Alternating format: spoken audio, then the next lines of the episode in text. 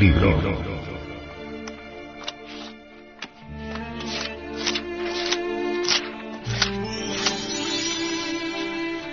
Tratado de Psicología Revolucionaria.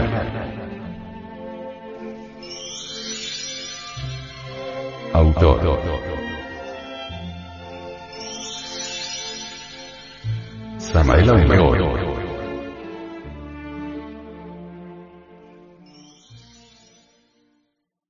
Este libro fue pasado a formato sonoro digital, para facilitar su difusión. Y con el propósito de que así como usted lo recibió, lo pueda hacer llegar a alguien más.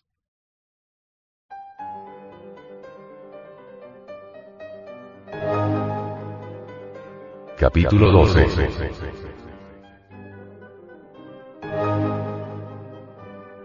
El querido ego.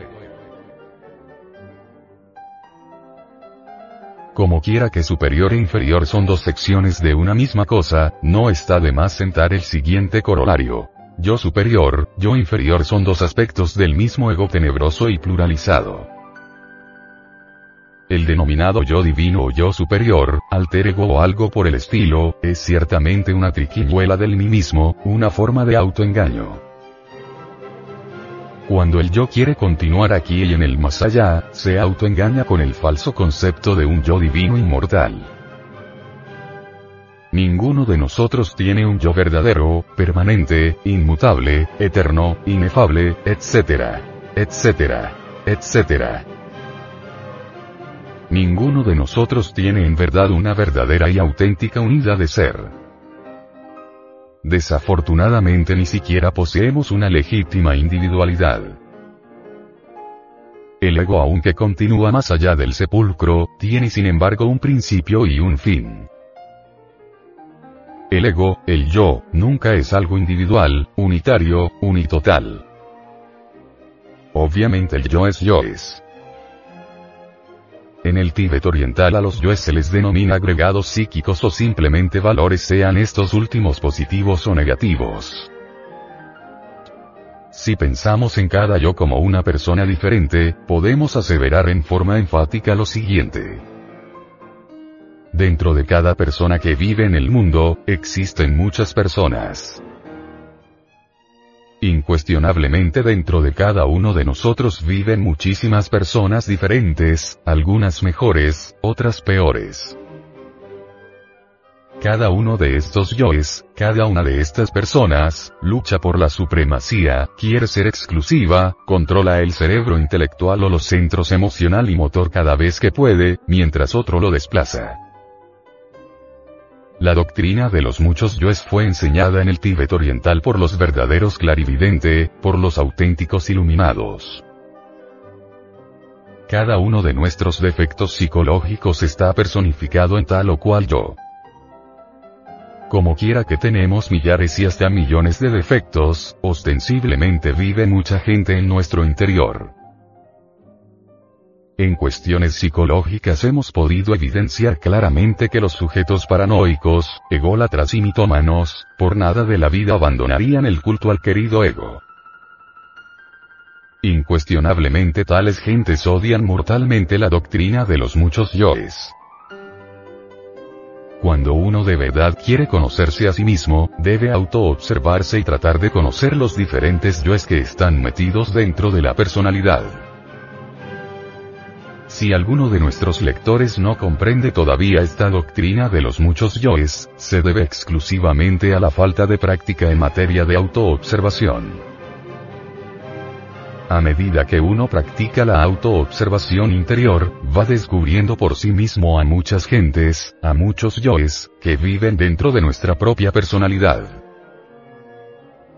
Quienes niegan la doctrina de los muchos yoes, quienes adoran a un yo divino, indubitablemente jamás se han autoobservado seriamente. Hablando esta vez en estilo socrático diremos que esas gentes no solo ignoran sino además ignoran que ignoran. Ciertamente jamás podríamos conocernos a sí mismos, sin la autoobservación seria y profunda. En tanto un sujeto cualquiera siga considerándose como uno, es claro que cualquier cambio interior será algo más que imposible. Hay necesidad de despertar. Ante todo, tenemos que aceptar la doctrina de los muchos. No quiero obligarles a ustedes a aceptar esa doctrina en forma dogmática. Únicamente quiero invitarlos a la aceptación mediante una reflexión analítica de fondo. Basta, porque comprendamos que estamos llenos de terribles contradicciones. Basta con saber que no somos los mismos ni siquiera media hora. Nosotros mismos nos damos cuenta de nuestras contradicciones, mas no las arreglamos tratando de hacer malabares mentales con el propósito de, de autoengañarnos. Si aceptáramos nuestras contradicciones, si aceptáramos que un rato estamos diciendo una cosa y otro rato otra, que hoy estamos jugando a amor y mañana estamos odiando, pues terminaríamos francamente locos. Por eso preferimos autoengañarnos y sacar frases tan lúcidas como esas de que, bueno, bueno, bueno, porque ya reflexioné, bueno, porque ya pensé que mejor así no, es mejor que haga de otro modo, etcétera. Así nos autoengañamos. Sí, es que yo soy muy reflexivo. Sí, es que analizando las cosas me resulta mejor de esta manera y no de aquella como en principio había pensado. Qué manera tan tonta de autoengañarnos, ¿verdad? ¿Dónde está nuestra individualidad? Hoy damos una palabra y mañana damos otra, hoy decimos una cosa y mañana otra. ¿Cuál es verdaderamente la continuidad de propósitos que tenemos? Dentro de nosotros vive mucha gente, muchos fantasmas de nosotros mismos, muchos yoes. Cada uno esos tales yoes es una persona completa por sí misma. Es decir, en el centro del cuerpo humano habitan muchas personas. Habita el yo, yo, el yo amo, el yo envidio, el yo tengo celos, el yo tengo lujuria, etcétera, etcétera, etcétera.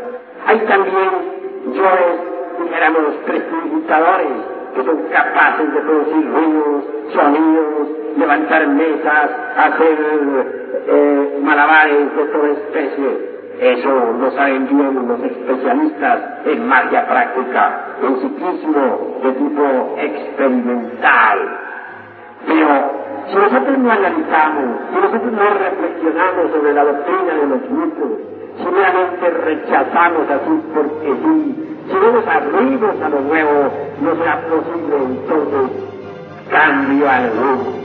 Cuando aceptamos la doctrina de los muchos, estamos en posibilidad de cambiar.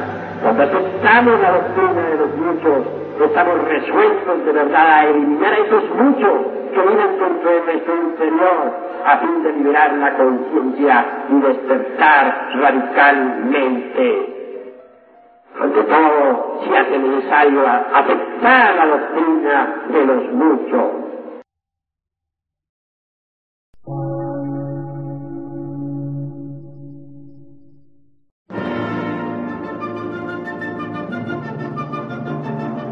Emisora, gnóstica, transmundial. Por una nueva civilización y una nueva cultura, sobre la faz de la Tierra.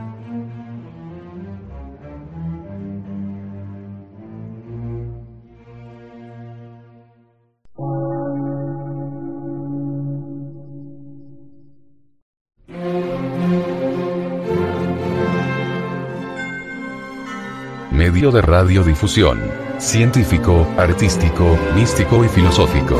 De la Asociación Colombiana de Centros de Estudios Gnósticos, Antropológicos, Psicológicos y Culturales. A.C.